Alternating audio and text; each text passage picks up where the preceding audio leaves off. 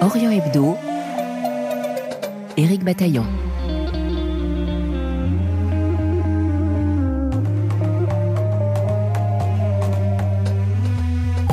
Quelle menace ou quelle protège la puissance détermine les conditions d'existence des États et des populations.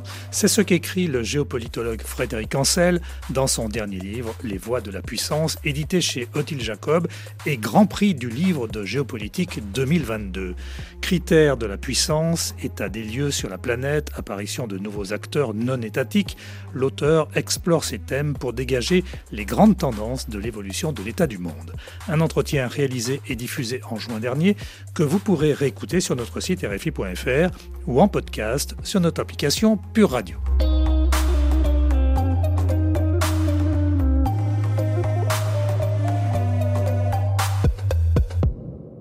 Bonjour Frédéric Ancel. Bonjour Éric Bataillon. Docteur HDR en géopolitique, professeur de relations internationales et de sciences politiques à la Paris School of Business. Votre dernier livre explore les voies de la puissance, autrement dit les routes qui mènent à la puissance. Frédéric Ancel, qu'est-ce que la puissance? Est-ce synonyme de rapport de force, notamment militaire? Oui, alors de toute façon, la puissance est intimement liée au phénomène sempiternel des rapports de force. Hein. Il n'y a pas d'ailleurs de géopolitique sans l'étude des rapports de force, des rivalités de pouvoir, comme dirait mon maître en géopolitique Yves Lacoste. Et la puissance, euh, ou l'absence de puissance, en découle, bien évidemment. Hein. Les rapports de force, si vous les menez correctement, si euh, vous faites en sorte, ou si les dieux, comme dirait toujours Lacoste, euh, font en sorte de vous conférer plus de pouvoir, et eh bien évidemment, vous allez emprunter les chemins, les voies, effectivement, de la puissance. Oui, donc ces deux phénomènes sont totalement corrélés. Hein. La puissance, à quoi sert-elle précisément? Est-ce à vaincre ou à dissuader? Alors, question philosophique. Moi, je constate ces dernières années, c'est ce qui m'a beaucoup passionné en écrivant cet ouvrage, que la puissance, comme d'autres euh, concepts, bah, comme celui d'ailleurs de rapport de force que vous venez d'évoquer avec raison, celui de nation aussi, euh, sont dévalorisés. C'est-à-dire que euh, on en fait des termes performativement négatifs, comme si la puissance, intrinsèquement, structurellement, équivalait à une forme d'impérialisme. Or, la puissance, comme toute autre chose, comme un couteau de cuisine, comme un avion, bah, écoutez, on en fait ce qu'on en veut, et en réalité, elle n'est pas nécessairement utilisé à des fins négatives. Votre couteau, il va vraiment vous servir pour couper la viande ou étaler le beurre, et l'avion, il va vous servir pour voyager et pas forcément pour être envoyé sur une tour. Donc, si vous voulez, la puissance, on a vu à maintes reprises dans l'histoire de, l'humanité, et je vous ferai grâce des autres euh, entités que les États, parce que moi je m'intéresse davantage évidemment aux entités politiques et militaires, on a vu maints États qui faisaient du positif, y compris sur le plan humaniste de leur puissance. Justement, euh, cette puissance est-elle seulement euh, l'apanage des États-nations, ou bien d'autres acteurs de la société peuvent-ils en faire état, voire s'en servir alors oui, beaucoup d'autres acteurs et de plus en plus nombreux d'ailleurs, des grandes ONG aux ce qu'on appelle aujourd'hui les GAFA ou les GAFAM, aux multinationales, aux entreprises multinationales, en passant par les seigneurs de la guerre, par les associations et à la limite par les groupes euh, individuels, hein, enfin je veux dire les tribus, les clans et peut-être même les individus, il y a un nombre plus important d'acteurs qu'autrefois. Mais mais, et j'insiste beaucoup là-dessus, depuis au moins les traités de Westphalie en 1648, après la guerre de 30 ans, ou dite aussi guerre d'Allemagne, les États sont devenus très jaloux de leurs prérogatives principales, c'est-à-dire le fameux, et je cite Weber, monopole de la violence légitime. Et de façon plus générale, l'exercice de la violence organisée qu'on appelle la guerre. Et si vous voulez, tout ce temps qu'on est, on galvaude beaucoup le, terme de guerre, guerre contre le Covid, guerre économique, guerre commerciale, tout ce que vous voulez. Moi, je suis très attaché au sens classique du terme. Tout n'est pas guerre. Et euh, l'organisation létale, massif et politique ou religieuse, voire parfois mercantile, de la violence, c'est vraiment la guerre. Et ça, ce sont les États qui la font. Ce ne sont pas les associations, ce ne sont pas les GAFAM et ce ne sont pas les grandes entreprises. Frédéric Ancel, en quoi la diplomatie et le renseignement sont-ils des éléments qui permettent d'attribuer une certaine puissance aux États ou aux groupes sociaux euh, qui s'en dotent? Alors, la diplomatie, elle sert à deux choses, je fais bref. D'abord, à éviter en amont les conflits. Euh, alors ça marche pas toujours évidemment. Et en aval, mettre en musique ce que bah, les militaires ont fait sur le terrain. Et là, pour le coup, je reviens à votre très bonne introduction concernant les rapports de force. Hein. En fonction des rapports de force issus d'une confrontation, en général militaire, bah, les diplomates, eux, ils vont pas s'invectiver ni se tirer dessus, sinon ça n'a pas de sens. Ils se serrent la main, ils s'asseyent devant les tapis verts et ils discutent cordialement. Ils mettent en musique les nouveaux rapports de force. Et puis, on l'oublie trop souvent, la diplomatie, sans faire du OSS 117, euh, et je voudrais pas faire sourire artificiellement vos auditeurs, mais ça sert aussi à récupérer de l'information. Donc ce n'est pas que de l'espionnage, c'est aussi de l'espionnage. Et l'information, c'est l'un des moteurs de la puissance depuis, là encore, la nuit des temps. Il faut, et Sun Tzu, au, IVe siècle avant Jésus-Christ, le disait déjà, il faut tout savoir de l'adversaire ou de l'ennemi, ou du concurrent, si vous préférez, avant euh, d'entamer euh, la paix ou la guerre avec lui. Hmm. La puissance a-t-elle toujours bonne presse? Il semble qu'au XXIe siècle, les victimes aient plus de droits que les oppresseurs, par exemple. Oui, alors là aussi, je pense que dans les années 60, 70, 80, il y a eu un basculement de nature plus que sociétale, mais philosophique. C'est-à-dire que jusqu'à présent, la force vous donnait du droit. Et celui qui était vaincu, eh ben, globalement, il l'acceptait. C'était le jeu. Bien sûr, il y a toujours des exceptions, mais jusque, y compris au milieu du XXe siècle, c'était le cas. Et puis, au troisième tiers du XXe siècle, euh, effectivement, on a commencé à conférer beaucoup de droits, ou à vouloir conférer du droit à des victimes ou à des faibles. Mais alors attention, qui est victime? Personne n'est perpétuellement, intrinsèquement victime. Qui est-ce qui est faible? Qui est-ce qui est humilié, pour reprendre un très bon terme de mon ami et, collègue, euh, grand frère universitaire en quelque sorte, Bertrand Badi? Les humiliés, oui, mais enfin c'est une représentation. Parce que, euh, regardez, aujourd'hui, la Russie se considère comme humiliée. Oui, enfin c'est quand même euh, très officiellement et très concrètement l'État agresseur d'une autre nation souveraine. Donc, si vous voulez, le problème, c'est, avec la notion de faiblesse ou de victime, c'est qu'elle repose sur des éléments qui souvent sont très subjectifs et qui parfois même sont instrumentalisés à des fins politiques, hein, par un régime au pouvoir. Alors dans votre chapitre 6, vous évoquez d'ailleurs les illusions de la puissance. Comment peut-on se tromper en la matière? Alors moi, c'est l'une des premières leçons que j'enseigne à mes étudiants en Sciences Po chaque année euh, et que je dis effectivement, dans ce que je rappelle dans cet ouvrage, mésestimer l'autre alors ça, mais si vous voulez, là aussi, on peut remonter à Sun Tzu, peut-être plus loin encore, soit en le surestimant, soit en le sous-estimant, mais mésestimer l'autre, qu'il soit allié, concurrent ou ennemi, c'est en général la voie ouverte à la catastrophe. Et prenez le cas de figure paradigmatique euh, qu'on a sous les yeux aujourd'hui, avec Poutine, il a mésestimé la montée en force de la conscience nationale ukrainienne. Il a mésestimé la capacité pour les Européens à être relativement unis et relativement, mais assez massivement quand même, soudés sur des sanctions. Et puis, euh, il a surestimé le soutien de la Chine, qui n'est qu'un soutien pour l'instant que, diplomatique et finalement assez tiède. Il ne faut jamais mésestimer l'autre. Parce que là, pour le coup, on, on, ne fait pas illusion, mais on tombe dans des illusions de la puissance.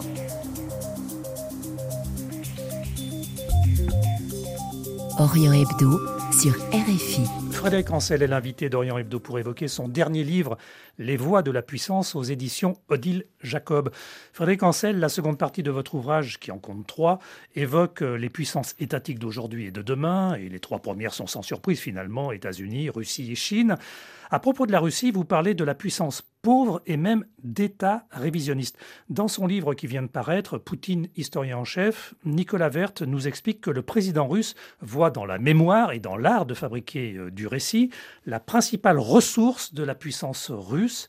La guerre en Ukraine est-elle l'illustration de ce constat? Oui, d'abord c'est un constat très intéressant, Eric Bataillon, vous faites bien de le citer. J'ai toujours considéré que le concept d'horizon bleu des Vosges, de ligne bleue des Vosges, quel que soit ce qu'on veut en faire par la suite, hein, et bien évidemment l'Alsace et la Moselle devaient revenir à la France, ce n'est pas le problème, mais le concept d'horizon bleu, c'est-à-dire une insatisfaction ou l'instrumentalisation forte, massive par un régime politique sur des temps assez longs, du sentiment d'être victime, d'avoir été victime de, traités, alors traités inégaux pour la Chine, euh, traités de Lausanne euh, toujours mal digérés par la Turquie, chute de l'URSS avec modification des frontières évidemment euh, pour la Russie. C'est un peu les trois grandes puissances révisionnistes aujourd'hui, hein, donc Russie, Chine et Turquie. Et eh bien tout cela procède d'une volonté donc pour des régimes politiques très efficaces en général hein, de tendre le ressort des énergies nationales. C'est-à-dire qu'on pointe le doigt sur les ennemis extérieurs, qui en général sont les mêmes depuis la nuit des temps, en tout cas depuis des siècles et des siècles, et sur cette frontière dont on n'est pas satisfait et qui un jour sera modifié, de gré ou de force. Et ça, malheureusement, beaucoup de régimes politiques en font un usage massif. Mais aujourd'hui, la puissance russe, elle est moins dans ses chars et dans ses avions que dans le,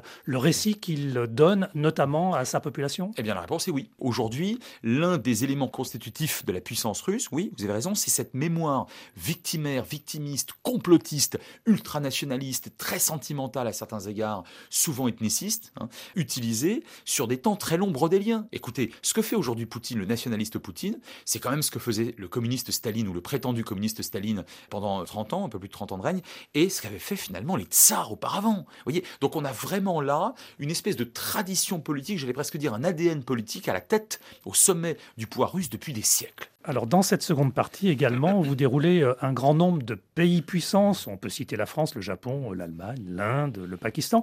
Vous pointez la puissance particulière de deux États du Moyen-Orient, l'Arabie saoudite et l'Iran. Pourquoi? Bah, L'Arabie saoudite, malgré tout, parce que ses réserves pétrolières, et même si je n'ai aucune estime géopolitique pour la rente, hein, mais enfin, là, les ressources pétrolières sont tellement importantes et à peu près inépuisables, les premières au monde, que si vous voulez, ça confère quand même à l'Arabie saoudite un élément de puissance, et puis euh, la Mecque. Hein. Donc ça, bien évidemment, le régime wahhabite, qui, euh, à tort ou à raison, a décidé d'être, de se prévaloir de leader du monde euh, musulman, et notamment du monde musulman sunnite, c'est-à-dire 90% des musulmans dans le monde, avec la protection de la Mecque et Médine, ça c'est pas rien. Bon. Et alors l'Iran, je vous dirais que presque paradoxalement, c'est le contraire. Pourquoi je vous dis presque paradoxalement? Parce que l'Iran aussi dispose de réserves pétrolières et gazières tout à fait considérables, les troisième ou quatrième du monde. Mais l'Iran, c'est aussi un très haut niveau de technicité d'une part, et une conscience nationale extrêmement ancrée là aussi sur de nombreux siècles d'autre part, ce que n'a pas l'Arabie saoudite. Donc vous voyez, pour des raisons finalement différentes, je dirais qu'on a affaire effectivement à des États qui sont, oui, les puissances, sinon montantes en tout cas, de cette région du Golfe. Plus subtil peut-être ces États verrous ou États fronts, euh, parmi lesquels la Turquie et l'Arménie, expliquez-nous. Oui, oui, pour des raisons tout à fait géographiques. Hein. la géographie comme vous le savez très bien, cher Éric Bataillon, sert d'abord à faire la guerre. Bah écoutez, la Turquie, verrou, dispose, d'ailleurs en, plein droit, hein, depuis Montreux 36, les, euh, des détroits très importants, hein, entre évidemment la Méditerranée et la mer Noire. Bon. Et puis euh, le passage entre l'Asie et l'Europe, je ne ferai pas l'injure à vos auditeurs de, de, leur demander de prendre une carte pour vérifier. Bon, évidemment, il faut passer par la Turquie. Donc ça, ça lui assure une véritable rente. Et l'Arménie, qui, euh, la pauvre, n'a vraiment, vraiment pas grand-chose comme atout, elle dispose quand même de ce minuscule corridor, là on parle de quelques kilomètres de large, hein, entre l'Iran et la Géorgie au nord, mais en fait euh, directement la Russie après. Bon. Et cet axe nord-sud, hein, Iran, Russie en passant par l'Arménie, lui donne l'un des faibles mais rarissimes atouts qu'elle possède encore. On pourrait aussi évoquer euh, Singapour et le détroit de Malacca, ou l'Égypte à certains égards sur le canal de Suez. Hein.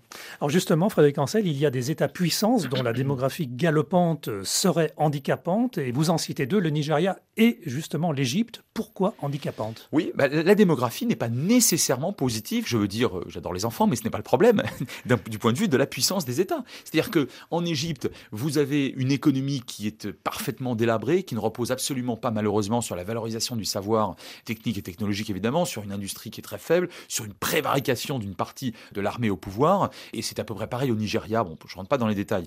Et si vous voulez, si vous ajoutez à ça au Nigeria notamment un schéma clanique, euh, tribal, ethnique, à certains égards religieux aussi, qui déchire le pays depuis des décennies, des euh, taux de fécondité qui restent scotchés à 3,5, 4, 4,5, c'est-à-dire le doublement de la population tous les 50-60 ans.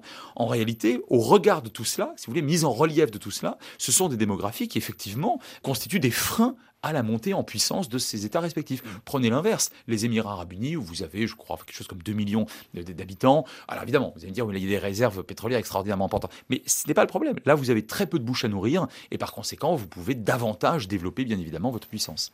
Alors à l'inverse, il y a de tout petits États, vous dites les États nains, euh, dont la petitesse serait un atout. Euh, Israël et le Rwanda, en quoi consiste leur puissance? Alors, c'est pas tellement que la petitesse soit tout, c'est que de toute façon, ils n'ont pas le choix. Ce sont des États très très petits, au sous-sol extrêmement pauvre, en tout cas jusqu'à présent. Il y a un peu de gaz naturel maintenant au large d'Israël, mais enfin, au Rwanda, pareil, il y a très très peu de choses. Démographie euh, très faible à l'échelle du monde, bon, même si elle est assez euh, dynamique, enfin, ça reste, bref, de petits États. Euh, mais qui ont joué à fond sur ce que j'appelais tout à l'heure la valorisation du savoir, le high-tech. Et aujourd'hui, 65%, vous vous rendez compte, les deux tiers de l'économie israélienne s'inscrivent dans le secteur unique du high-tech. 65%. Bon, c'est un, record mondial. Euh, au Rwanda, le président Paul Kagame, au pouvoir depuis 1994, a décidé de prendre pour modèle Singapour et Israël. Bon, alors sur le plan à la fois politique, militaire, ce que mais et notamment économique. Et du coup, ce sont des États qui pallient une faiblesse. Alors pour le coup, géographique, parce qu'en plus de ça, ils sont entourés de pays parfois un petit peu turbulents, ils le sont eux-mêmes, hein, parfois aussi, bon, mais euh, qui, du coup, constituent, ben oui, des montées en puissance. Ils se sont choisis des tremplins très efficaces vers la puissance, hein, en dépit d'une situation originelle extrêmement compliquée. Enfin, citons dans votre inventaire euh, à l'après-vert, finalement, la Jordanie. Euh, en quoi réside la puissance de cet État neutre? Alors, alors, la Jordanie est puissante de sa faiblesse. Et, voilà. et, vous savez, certains États sont forts de leur faiblesse. Pourquoi? Parce que la Jordanie a toujours été considérée comme un État euh, tampon. Alors objectivement, il est extrêmement faible, en tout cas depuis les années 50. Hein. Et autour, alors je me permets de les citer, vous avez la Syrie, l'Irak, Israël, l'Arabie saoudite. On n'est vraiment pas en Scandinavie ou au Benelux. Hein. C'est pas un jugement d'allure, mais c'est pour vous dire qu'on est au cœur d'un Moyen-Orient déchiré, comme le dirait très bien Henri Laurence, par des guerres intestines permanente et extrêmement violente, et par une instabilité tout à fait chronique. Et de ce point de vue-là, ben, je vous dirais que aucun de ces États plus ou moins puissants selon les époques autour de la Jordanie n'ont souhaité son effondrement, parce qu'ils se seraient retrouvés finalement frontaliers. Et de ce point de vue-là, je trouve ça presque assez amusant, et tant mieux, tant mieux bien sûr pour la population jordanienne, et, pour son régime d'ailleurs par ailleurs assez modéré, parce que soit par neutralité, on peut évoquer la, Suisse à, à d'autres égards, soit par le fait qu'effectivement c'est un État tampon entre États parfois turbulents, eh bien le pouvoir jordanien finalement, finalement, est relativement stable.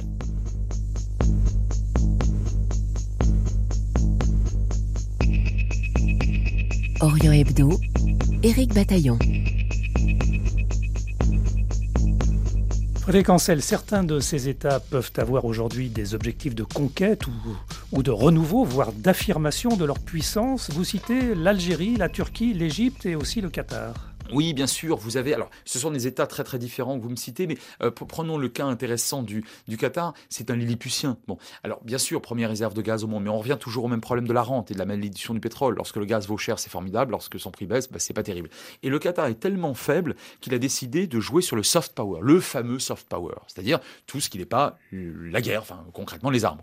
Et euh, ça a été donc des chaînes, la fameuse chaîne Al Jazeera, c'est des achats somptuaires et parfois sportifs dans le monde entier que tout le monde connaît bien. Là aussi, il s'agit de pallier une faiblesse. Mais, moi, je suis de ceux qui considèrent que le soft power ne remplace pas le hard power. À la fin des fins, lorsqu'il y a confrontation, c'est bien malheureusement les canons, les fusils et les avions qui vous permettent de l'emporter. Après, vous avez cité un État aussi intéressant, je vais pas tous les faire, mais l'Algérie, euh, l'Algérie, lors de son indépendance et au moins jusqu'aux années 80, euh, jusqu'aux années du, contre-choc pétrolier, disposait, sur le papier en tout cas, de tous les attributs d'une future puissance, absolument tous. Et je suis de ceux qui pensent que euh, le régime politique algérien, évidemment, je ne parle pas de la population, a à peu près tout fait pour tout gâcher. Alors c'est pas le seul pays, hein, et là encore, c'est pas un jugement d'alors Hein. Euh, tout, le monde, enfin les, chiffres le reconnaissent et beaucoup de rapports de gens tout à fait euh, sérieux et neutres le reconnaissent.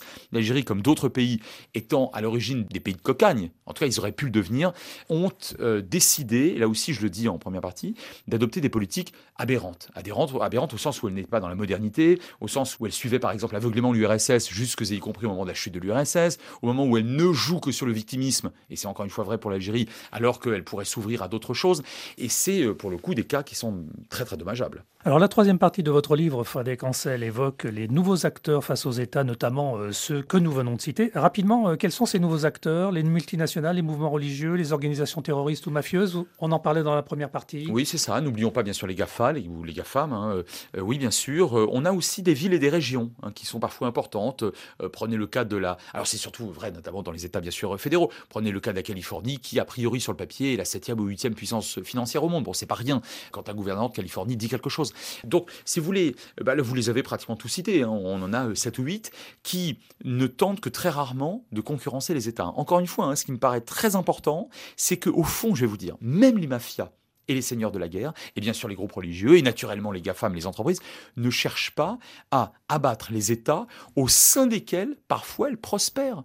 Quand a-t-on vu déjà un chef mafieux euh, frapper très durement de l'intérieur un État, et il prend le pouvoir, et du coup risquer d'assumer la responsabilité de l'État. Mais pas du tout, ils ne veulent pas assumer cette responsabilité. Et les seigneurs de la guerre qui ravagent l'Afrique subsaharienne depuis maintenant des décennies ne veulent pas assumer l'exercice du pouvoir étatique. C'est ça qui est très intéressant. Et en cela, je vous dirais que l'État reste, et à mon avis, c'est le pari que je fais dans cet ouvrage, l'État reste et restera l'acteur le plus puissant. Et je le dis d'un mot, lorsque on me dit souvent oui mais un seul GAFA est plus riche qu'une dizaine d'États africains, ce n'est pas le problème. Euh, si un petit État d'Afrique subsaharienne est euh, faible, il n'est pas faible d'être un État. Il est faible de sa faiblesse, liée à tous les éléments constitutifs de la faiblesse sur lesquels on pourrait revenir. Et si le GAFA est fort, il n'est pas fort de ne pas être un État ou d'être un GAFA. Il est fort de sa force. C'est très différent. Hein. Et euh, je vous donne juste un exemple. Lorsque les États-Unis d'Amérique, lorsque la Chine, lorsque la Russie, lorsque la France ou l'Union européenne tapent du poing sur la table face aux, GAFA, notamment sur le plan fiscal, vous croyez qu'ils ne vont pas à Canossa et qu'on n'arrive pas à leur tordre le bras? Mais bien sûr que si, on y arrive. Merci Frédéric Ancel. Merci à vous Éric Bataillon. Votre livre Les voix de la puissance est publié aux éditions Odile Jacob avec ce sous-titre Penser la géopolitique au XXIe siècle. Un livre ambitieux et foisonnant dont nous n'avons évoqué finalement qu'une partie. Orient Hebdo, une émission réalisée par Mathias Golchani à retrouver sur notre site rfi.fr ou en podcast sur notre application Pure Radio et sur la plupart des plateformes numériques. À samedi prochain, prenez soin de vous.